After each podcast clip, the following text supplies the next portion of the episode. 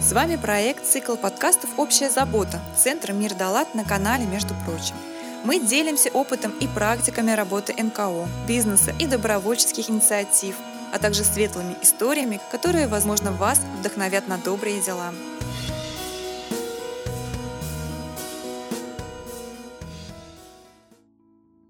Здравствуйте, с вами Евгения Троицкая, и вы слушаете подкаст «Между прочим». Самые незащищенные люди, которые зачастую нуждаются в нашей помощи и поддержке, во все времена были дети и пожилые люди. Забота о пожилых людях – наша общая забота, и это как нельзя лучше понимает и знает наша гостья. Галина Синичкина, руководитель благотворительного фонда помощи пожилым людям «Добродомик», который удалось создать небольшой мир полной доброты и заботы и сделать несколько сотен, даже тысяч пожилых людей чуточку счастливее. Галина, здравствуйте.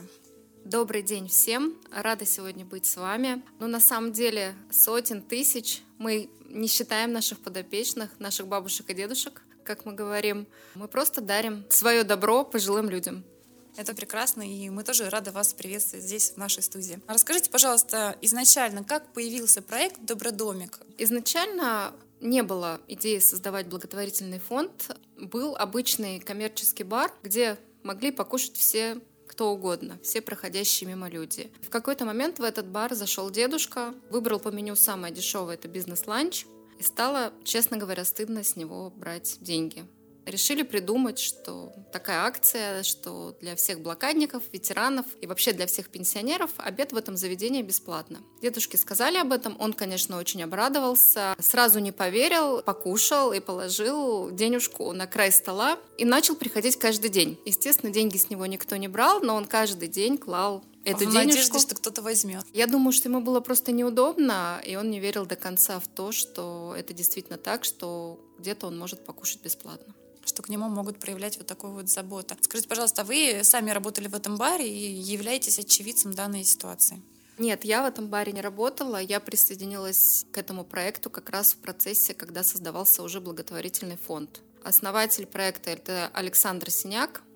Меня очень ее история, так скажем, впечатлила, поразила, и я где-то полгода с ней переписывалась, участвовала финансово в помощи. Там то продукты надо было, то еще что-то. Сначала не было никаких сборов, кафе справлялось своими силами, но потом потребовались продукты. Банально. Люди начали привозить продукты, и я была в числе тех, кто привозил продукты, потому что я понимала, что обычное кафе, коммерческое, маленькое, на 8 столов, кормит уже по 250 пожилых людей в день. Это очень много, это большое количество, да. Это большое количество, на только мяса одного надо. Соответственно, понимаете, сколько можно умножить там средний среднюю порцию на 250 человек. Бизнес-ланчи, которые были в этом кафе, они полностью были заменены благодарными обедами. Вот отсюда и пошло вот это с благодарностью к старшему поколению наш дефис, потому что мы на эти обеды не хотели называть бесплатными, чтобы не обидеть пожилых людей, а назвали их благодарными, что мы благодарим старшее поколение таким образом.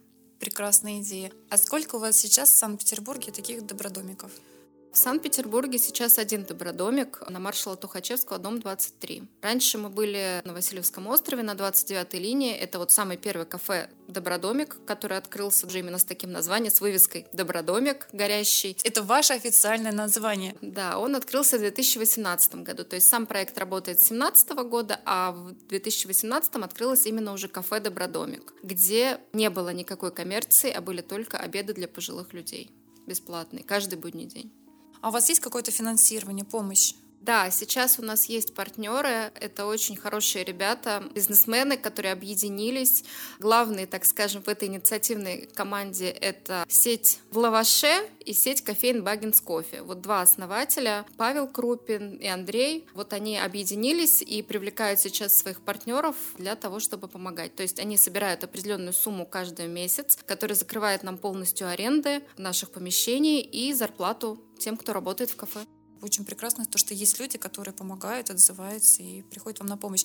Я читала о том, что у вас в 10 регионах есть добродомик. Уже даже больше, чем в 10. В этих регионах Добродомик существует не в виде кафе, не во всех, вернее, он существует в виде кафе. Кафе есть сейчас в Санкт-Петербурге и в Челябинске. В ближайшее время снова восстановит свою работу кафе в Новосибирске. Также у нас до пандемии работало кафе в Москве, но сейчас нет возможности его открыть в связи с ограничениями, которые есть в городе. Но во всех регионах, где работает Добродомик, осуществляется добродоставка и адресная помощь. Добродоставка – это доставка бесплатных продуктовых наборов тем, кто в этом нуждается.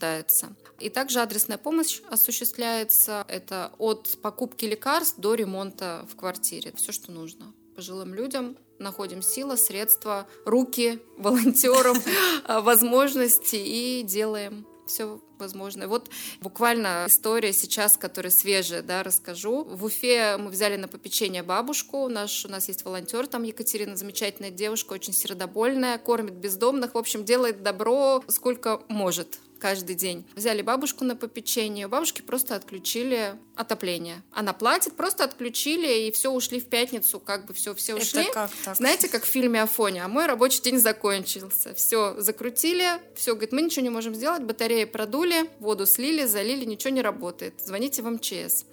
Нормально. Бабушка не стала звонить в МЧС, бабушка позвонила в Добродомик, потому что мы уже сделали ей ремонт, мы ей доставляем продуктовые наборы, бабушке 85 лет, у нее детей нету, ну, так получилось по медицинским показаниям. Она позвонила, куратор быстро сообразила, позвонила нам в Санкт-Петербург, мы выделили средства, купили обогреватель. Катя позвонила во все инстанции, в которые только могла, там вплоть до губернатора. В общем, сегодня вот буквально перед записью она мне написала, у бабушки батарея теплая.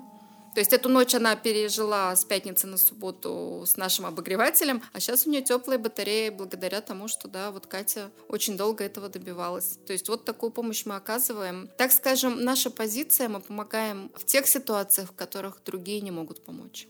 На вас можно надеяться. Это хорошо, то что в каждом регионе на вас вот могут рассчитывать, позвонить в любой момент.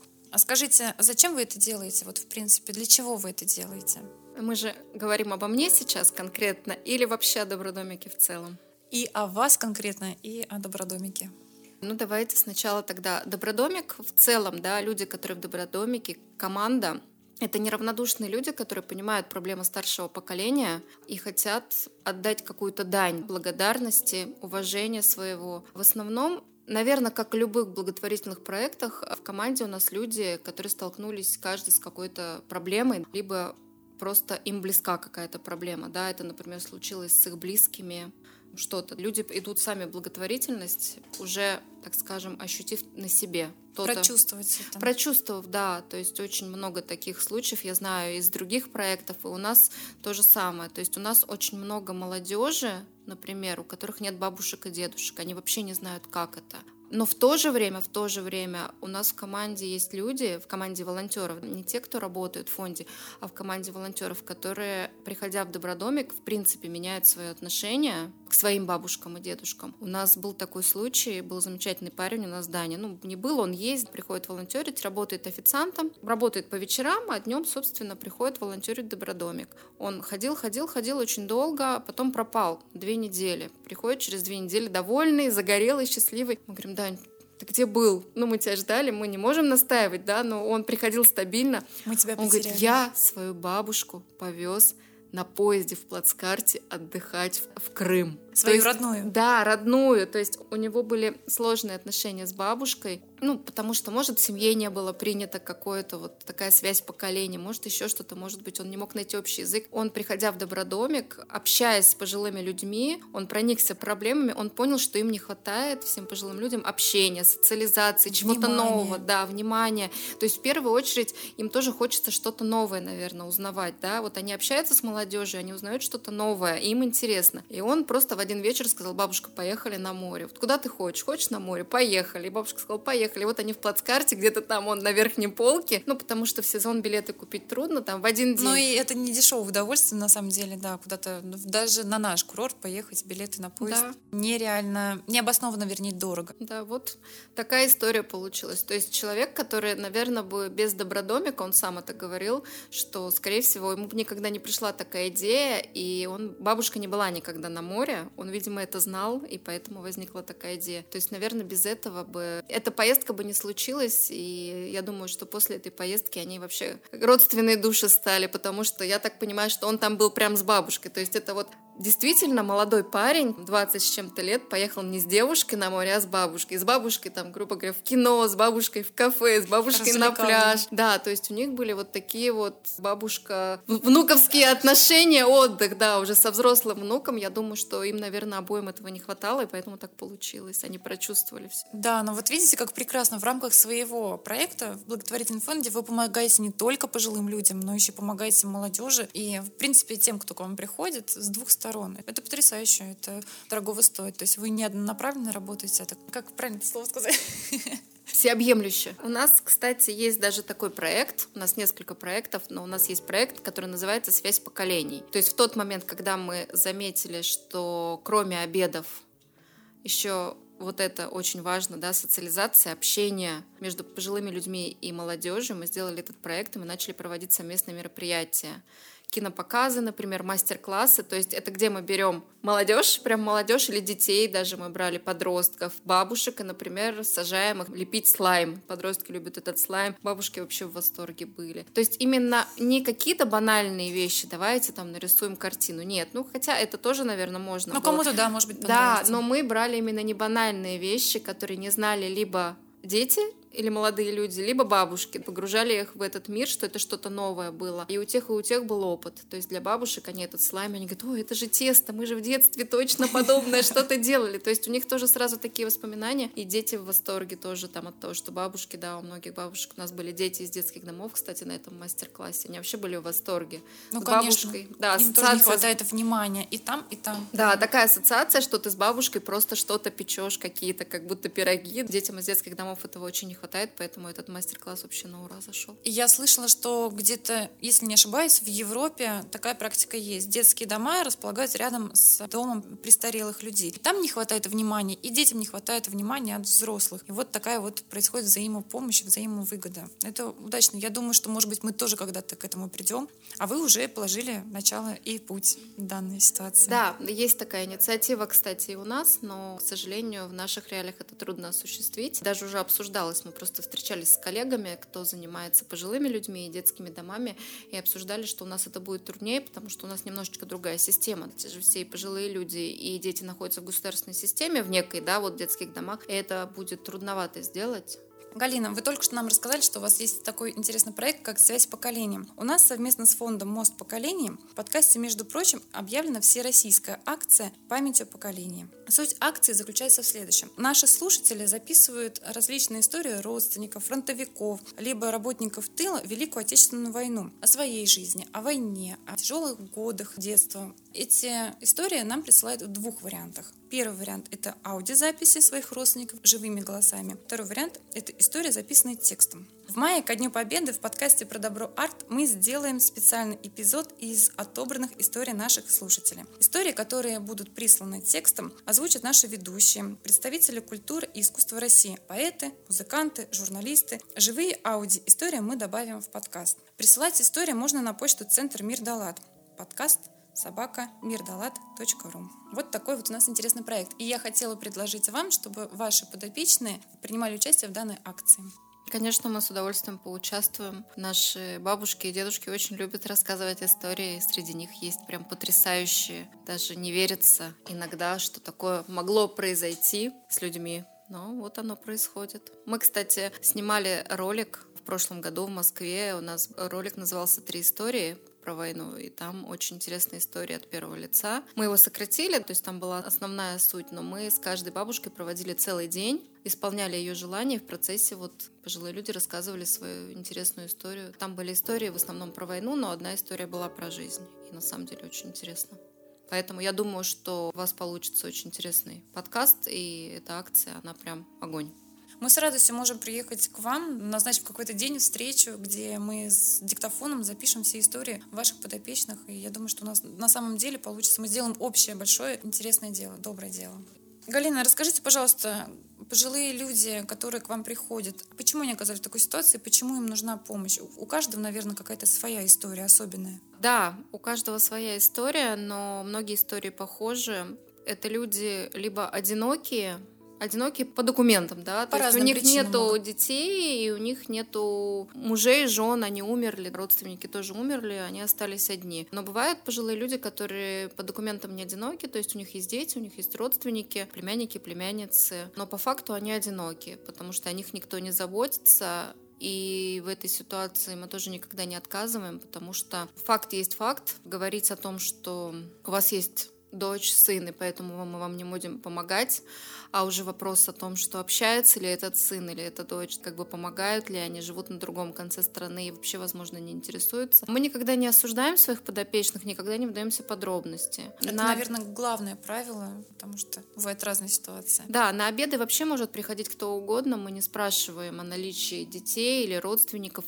или о размере пенсии. А вот все, что касается адресной помощи или там добродоставки, доставки продуктовых наборов, а мы вынуждены спрашивать по одной простой причине, потому что мы не можем даже войти по закону в квартиру к человеку, потому что эта квартира может принадлежать, например, его детям. Мы что-то сделаем, нас попросят сделать, например, там, поменять батареи. А потом а, вы будете еще Да, да, да. И даже когда добродоставка, мы спрашиваем, потому что иногда случаются такие казусы, что волонтер приезжает, а там взрослые дети в квартире, бегают внуки, все хорошо, а волонтер в свое свободное время тратит деньги свои на бензин, везет этот продуктовый набор на другой конец города, а там все хорошо. Поэтому мы всегда уточняем этот вопрос, чтобы не попасть в такие ситуации, потому что хочется, чтобы именно адресная помощь и продуктовые наборы, они шли тем, кто в этом нуждается действительно. То есть это какая-то сложная жизненная ситуация, маленькая пенсия, утрата близких. Очень много у нас бабушек и дедушек, у которых дети умерли. Да, к сожалению, такое тоже встречается. Очень достаточно часто. часто.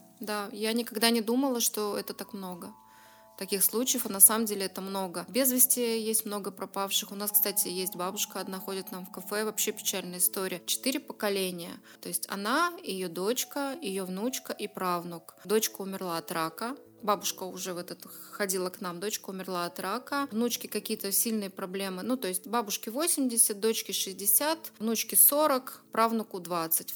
Правнук пропал без вести, дочка умерла от рака, а внучка на фоне того, что сын, то есть правнук этой бабушки, сын внучки пропал без вести. В общем, у нее тоже там нервный срыв был, и она в больнице на лечении на длительном. По факту есть родственники, ну, ситуация как бы. Ситуация, бабушка одна и даже не с кем попить чаю. То есть проблема, она блокадница, вопрос не в деньгах. Вопрос в том, что вот такая ужасная ситуация, причем за, за счет того, что младшее поколение, ну, правнук пропал без вести, а внучка была бесконечно в больнице, она вынуждена была, вот дочка умирала у нее на руках от рака.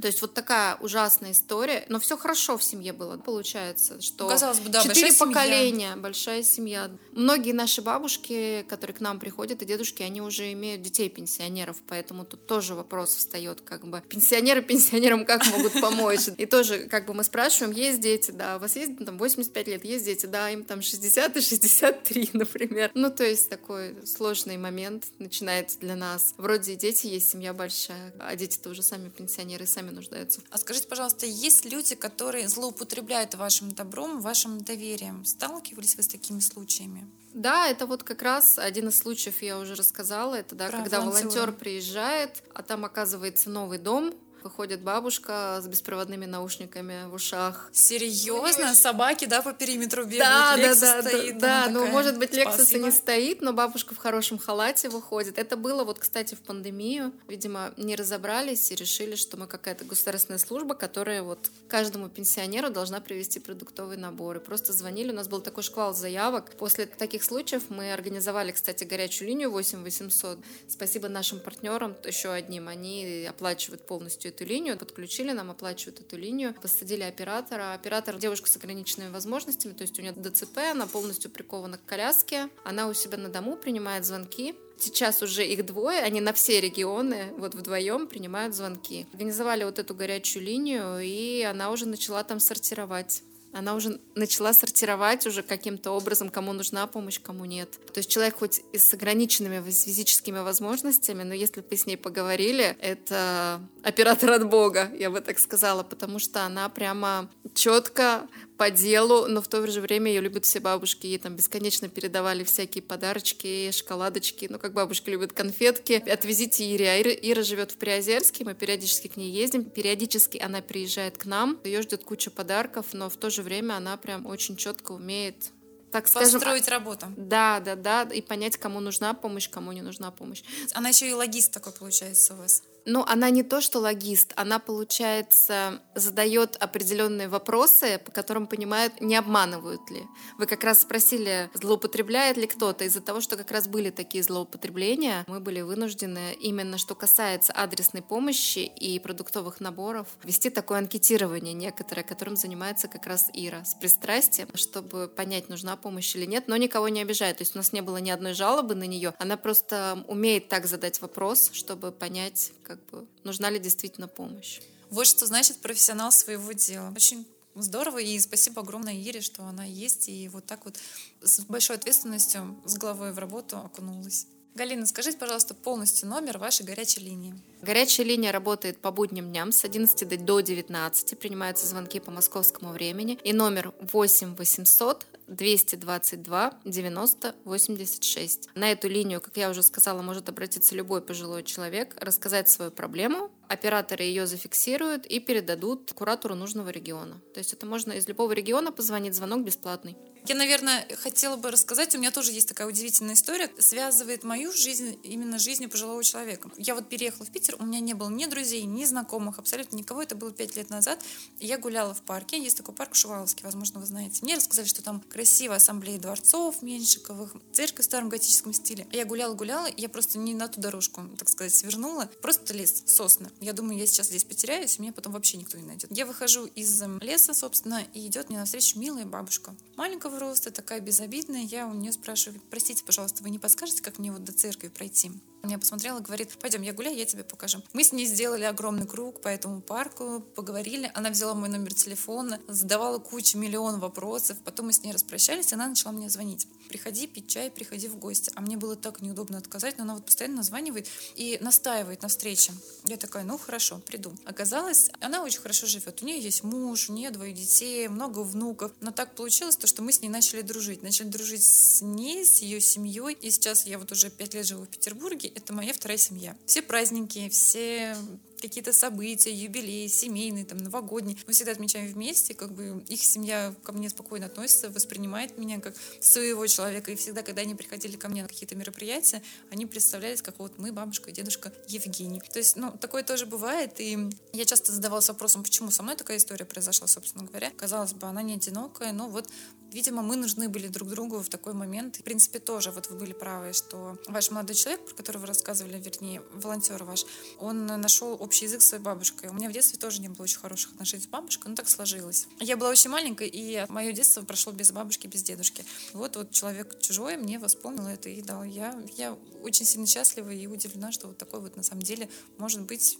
это потрясающая история такое редко услышишь, как с вами случилось, потому что люди... Бывает такое, что не доверяют, да? То есть вас бы могли там дети, внуки выгнать по большому да, счету. Да, сказать, что я какая-то Да, аферистка. я вам, кстати, сейчас расскажу интересную историю по этому поводу. У нас была бабушка. Это, наверное, больше к вопросу, пользуются ли люди нашей добротой. А это смешная история, так что приготовьтесь. У нас была подопечная бабушка, которая приезжала в кафе к нам. Мы помогали ей продуктовыми наборами. И, значит, она начала в какой-то момент звонить на нашему президенту фонда Александре, говорит, что мне очень нужна помощь, вот все плохо, очень нужна помощь, но мне надо, чтобы вы ко мне приехали.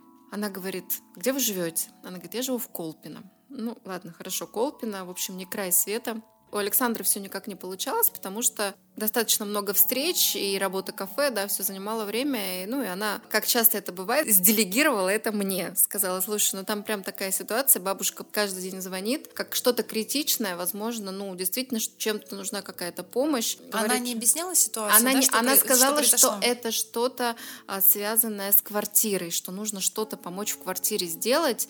И прямо это настолько критично, что чуть ли не вопрос жизни и смерти.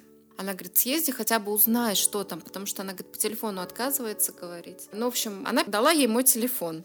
Это было очень интересно, потому что бабушка начала каждый день звонить мне.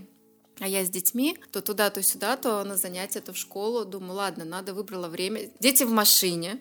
Я еду в Колпино. Ну, то есть у меня не было других вариантов. Старшая дочка с ними. Я говорю, слушай, я зайду, просто узнаю, в чем ситуация, дочке говорю. То есть мы там как-то между занятиями выбрали вот эти два часа. Я говорю, ты посидишь с ними в машине, там посмотрите мультики, ну, что-то там как бы развлеки их или погуляйте на площадке. Она говорит, да, хорошо, не вопрос. Я говорю, я зайду быстренько, узнаю, в чем нужна помощь, ну, может, там, не знаю, с антресолью. У нас бывает бабушки с антресолью что-то достать, ну, вот, жизненно важное. Но такое тоже бывает, и им не справиться с Я этим. знаю. Да, вот, и годами. Когда высокий человек, это в любой дом, я вхожу в любой дом, где нужно повесить что-то, на антресоль убрать, это как бы в лампочку вкрутить. Вот, а бабушкам иногда даже на табуретку не встать. Я думаю, мало ли там что-то, или что-то она хочет показать такое, что-то бывает, что там приезжаешь, вещи какие-то хотят отдать, вот которые там вот... Ну, для них это важно, отдать вещи какие-то, которые вот им уже не нужны. Они хотят тоже помогать, они видят, как мы помогаем, и они что-нибудь нам ча- часто приносят что-то. Обязательно кому-нибудь да пригодится. Да. Я, в общем, захожу, звоню. В домофон, значит, мне отвечает, Галечка, это ты? Ну, то есть мы уже на ты. Уже Ладно, хорошо. То есть бабушка, я понимаю, что такая как бы без комплексов и без границ. Думаю, ладно, хорошо, захожу. Захожу и понимаю, что в квартире живет не только бабушка. Ну, то есть с порога я понимаю, что современный более-менее ремонт, может быть, не очень дорогой, но современный. Тут я вижу, ребенок пробегает. Бабушка говорит, пойдем в мою комнату. Я думаю, так, интересно. Заводит меня в комнату. Там, значит, трехкомнатная квартира, у нее отдельная комната, такая где-то метров 9-10. Говорит, садись. Я говорю, хорошо. Она говорит, ситуация, значит, такая. У меня был дом, у меня был муж. Муж умер, значит, я лежала долго в больнице, и, значит, сын с невесткой предложили мне, что давай твой дом продадим, а дом там весь разваливался, нужен был ремонт. Но это я сейчас вкратце расскажу. Давай, говорит, продадим твой дом, а ты к нам переселишься, мы тебе комнату выделим. Я говорю, ну? Она говорит, ну вот, так зачем я тебя позвала? Теперь, говорит, я без дома, с ними жить не хочу. Я говорю, и? Она говорит, ну так дом мне нужен. Я сижу и даже не знаю, что в этой ситуации сказать, потому что я говорю, и? Она говорит, ну вы же помогаете? Я говорю, да. Дом хочу «А, Дом хочу. Ну, может быть, говорит, какую-нибудь хотя бы дачку небольшую. Так она уже поняла. Ой. Я говорю, вы знаете, я не очень компетентна в этих вопросах. Я понимаю, что она меня просто не выпустит. Ну, как бы сейчас, если я ей что-то не скажу. Я говорю, мне надо посоветоваться с директором. Я вас поняла, то есть я буквально у нее провела там минут 15. Я звоню Александре, я говорю, Саш, я съездила к бабушке в Колпино, она говорит, и? Я говорю, она просит купить ей жилье. Она говорит, что? Я говорю, ну, домик просит купить. Она говорит, в каком смысле? Я говорю, ну, в прямом. Она говорит, ой, подожди, у меня бабушка на второй линии. Говорит, ну, как бы, может... ты-» И она говорит, как она мне потом рассказывает, я думала, что, может быть, ты неправильно поняла. И ей звонит бабушка в этот же момент, то есть минуту я только вышла, и говорит, Сашенька, ну что, дача будет? Она говорит, извините, мы таким не занимаемся, до свидания. То есть это к вопросу о том, что человек очень-очень долго как бы звонил, очень-очень долго как бы добивался того, что мы... То есть она не могла это озвучить, ей нужно было лично, потому что, ну вот, да, вот... Эффект неожиданности. Да, видимо. Но какой неожиданности. То есть история была, на самом деле, мы потом очень долго смеялись, потому что мы очень долго гадали, что же нужно бабушке, что она нас зазывает в Колпино к себе. Ну вот, вот такая вот история. То есть дачка, да- дачка-то будет, но я долго... Долго ждать. Два дня прошло, но скоро там еще нет. Да, да, да. Да, забавно, конечно, такие истории. Ну, хорошо, что есть такие истории, которые не всегда трагичны и грустно, есть вот что рассказать, посмеяться над чем.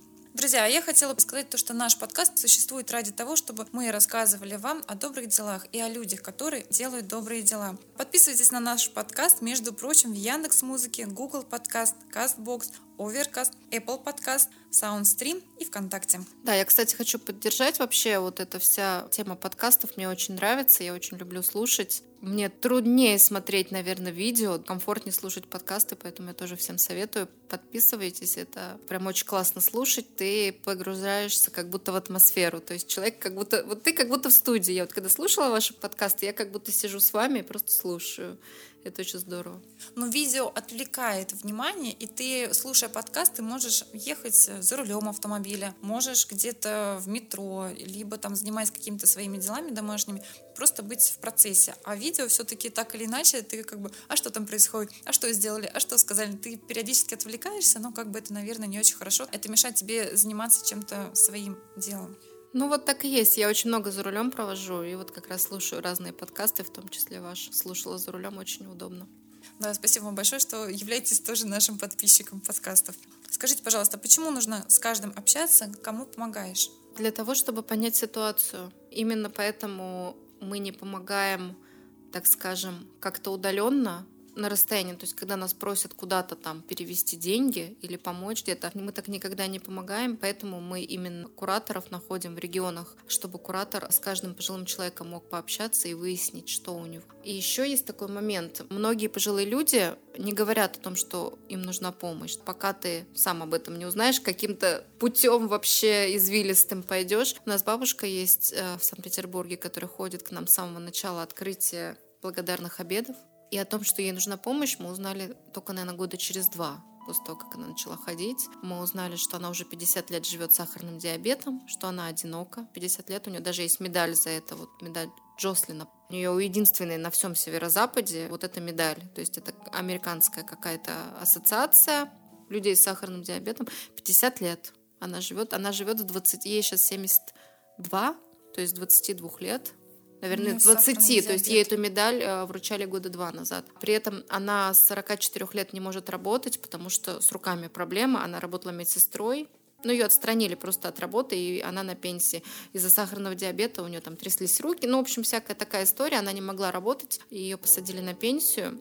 Муж у нее умер рано достаточно от инфаркта. Детей не было по причине того же сахарного диабета, ей просто запретили рожать. Родственники живут далеко, то есть и родственники тоже такого же возраста, как и она, а, либо там молодежь очень бедная. О том, что ей нужна какая-то помощь, мы узнали там спустя два года, она просто об этом не говорила. Она ходила в кафе, спокойно. И уже там в какой-то момент случайно просто с ней пообщавшись, мы поняли, что ей прям глобально нужна помощь, что и по здоровью, там и по лекарствам, и ремонт мы ей сделали уже в комнате, и общение ей нужно. Ей не хватает, Мы конечно. по очереди ей звоним каждый день.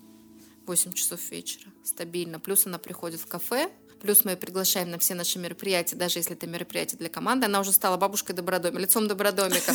Мы с ней там и в прямой эфир выходили в социальных сетях. И телевидение приезжало, ее снимало. И там уже, когда другие какие-то организации приезжают, тоже мы ее зовем. Ну, то есть, когда какие-то мастер-классы или какие-то у нас там проекты совместные с кем-то. Два года.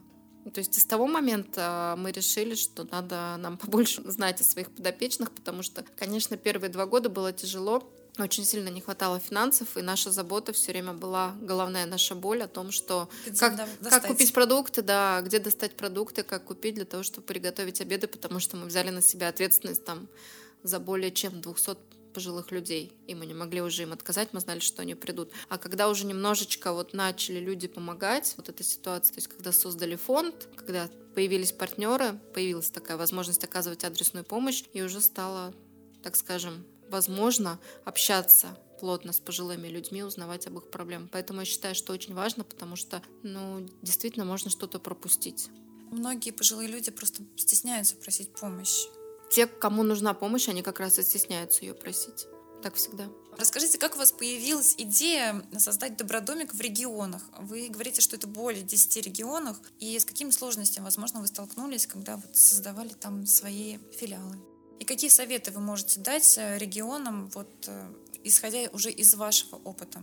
Идея регионального развития, я думаю, как и у многих, у нас появилась с начала пандемии. Да, вот как пандемия началась, нам начали звонить из разных регионов, как только начали узнавать. До этого уже до пандемии, я повторюсь, у нас было кафе в Москве и кафе в Новосибирске. Но это были люди, у которых есть финансовые средства, открывали это кафе. Они к нам приходили и говорили, мы готовы спонсировать, запустите кафе, мы хотим помогать пожилым людям в своем регионе. То есть это была их инициатива. А идея масштабирования именно от нас, она появилась вот с начала пандемии. Люди начали звонить, и мы поняли, что нам просто надо искать таких же людей в регионах, и вот откуда было большее количество запросов, мы начали просто кидать клич, что мы хотим создать проект, мы назвали его «Добродомик России». Я помню, мы с Александрой сидели, мы были в Москве, и она говорит, ну как, как мы назовем проект, как мы назовем проект, как можно назвать проект, вот который вот будет масштабирован, как, давай так и так.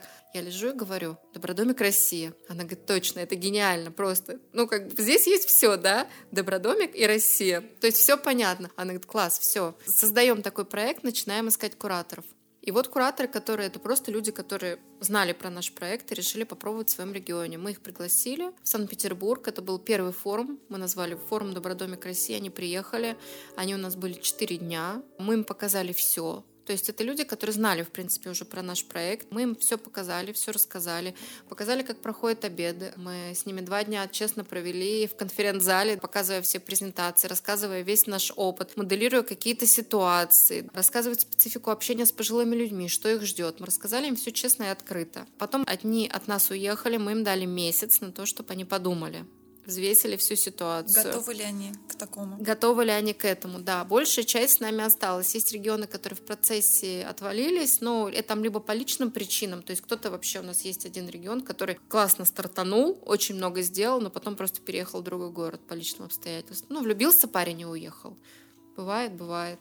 Потом присоединялись другие уже регионы. То есть у нас есть те, кто регионы, которые работают, но они у нас еще не были. То есть мы у них были. Мы объехали, кстати, в мае у нас был добропробег. Мы объехали, сейчас я вам скажу, это очень интересно, что это за проект такой. Мы на двух машинах, я и Александра, проехали пол России, во все наши регионы. В каждом мы находились один-два дня, и цель была привлечь людей, как раз поговорить о добре, привлечь людей. Мы общались с волонтерами, то есть были организованы встречи.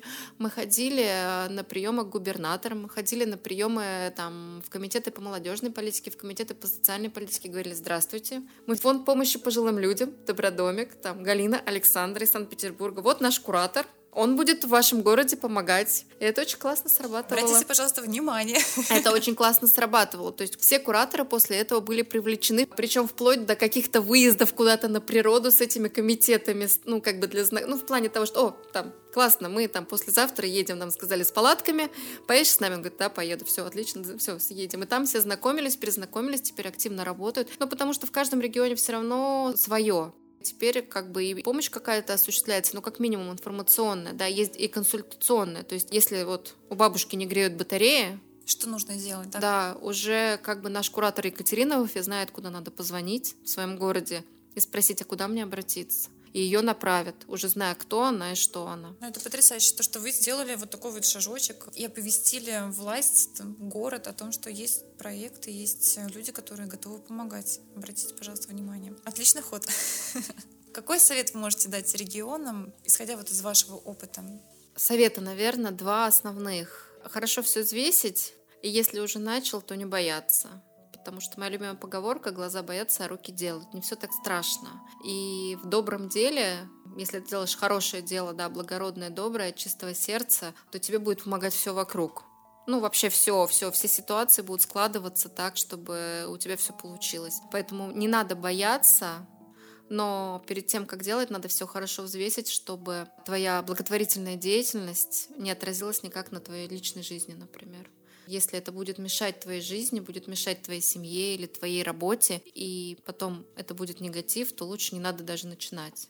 Лучше быть волонтером каким-то событийным, да, ситуативным, может быть, даже стабильным. Ну, то есть по субботам два часа уделять, привозить продуктовые наборы, но лучше не становиться куратором, потому что это занимает очень много времени. Все ребята, которые у нас сейчас кураторы, у них очень много времени уходит, при том, что на данный момент практически все из них как бы не имеют зарплаты. Это чисто, чисто благотворительность. Они развивают проект в своем городе. Есть зарплата ну, там, где работает кафе. Да, да, да. Есть э, зарплата там, где работает кафе. А там, где это просто добродоставка и адресная помощь, это просто благотворительная деятельность.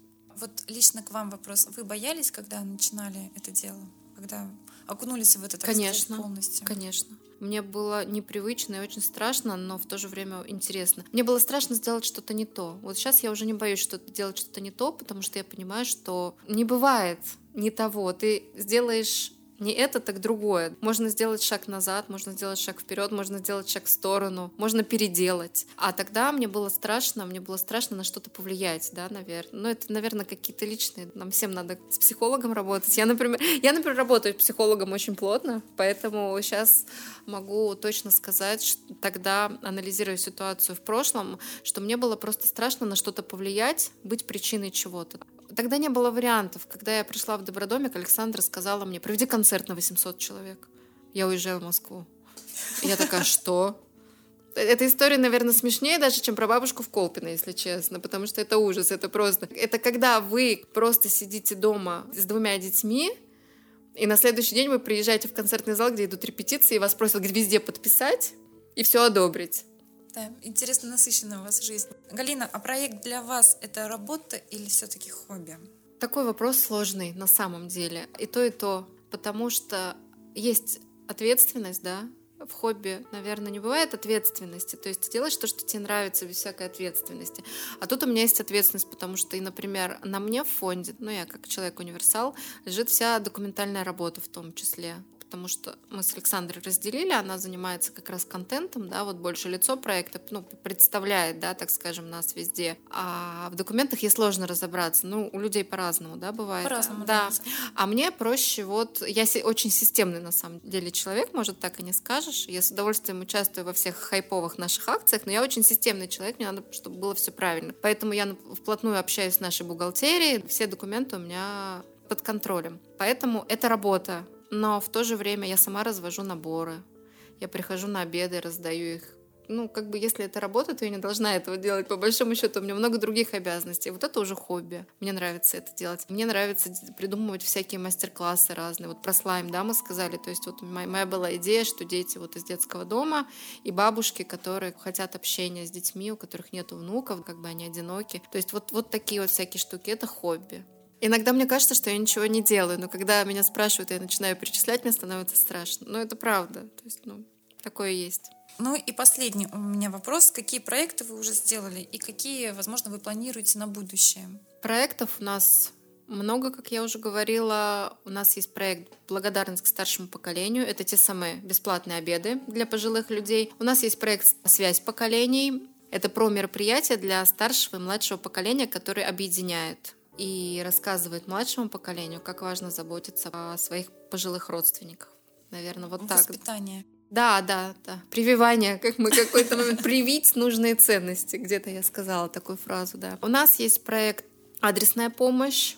Это все от купить лекарства до сделать ремонт. У нас есть проект «Добродоставка». Это доставка бесплатных продуктовых наборов, э, продукты первой необходимости нуждающимся пожилым людям, которые не могут выйти из дома, либо которые нуждаются финансово в этих продуктах, не, может, не могут себе позволить купить. У нас был проект «Добростройка», но он уже закончился, да, если мы говорим про реализованное. То есть «Добростройка» — это то, что мы своими руками 240 квадратных метров от, от нуля, от, от бетонных стел, без проводов, без, без трубы, без всего отремонтировали, сделали кафе сами на маршала Тухачевского, 23. У нас есть проект «Кабинет решения проблем», это психологическая какая-то помощь? Нет, это у нас сидит наш президент Александр, или я сижу, бабушка или дедушка заходит с проблемой, а выходит без проблемы. Это очень крутой это проект, прид, придуман нашим президентом. А вот это вот так работает. А это секрет, да? Это не то чтобы секрет, но эти проблемы мы решаем. Но они не приходят с какими-то глобальными проблемами на самом деле. Но 99,9 удается... Ну, мы просто решаем проблему. Если надо что-то купить, покупаем. Если надо куда-то позвонить, звоним. Если надо проконсультировать, консультируем. Надо найти какого-то специалиста, находим прямо тут. А у нас еще есть проект «Пансионат». То есть у нас там бабушки, которые лишились жилья, мошенническим путем живут, Добродомик-пансионат. И у нас есть проект Добродомик Россия. Это наши регионы. Вот это, наверное, наши основные проекты. Возможно, я про какие-то забыла. Это основные, я думаю, что их много. Они, наверное, все сферы деятельности, жизнедеятельности охватывают. И питание, и, и проживание, и помощь. Да, только что хотела вас спросить, а есть те сферы, которые вы еще не охватили, где вы еще не задействованы? Наверное, такого уже нет.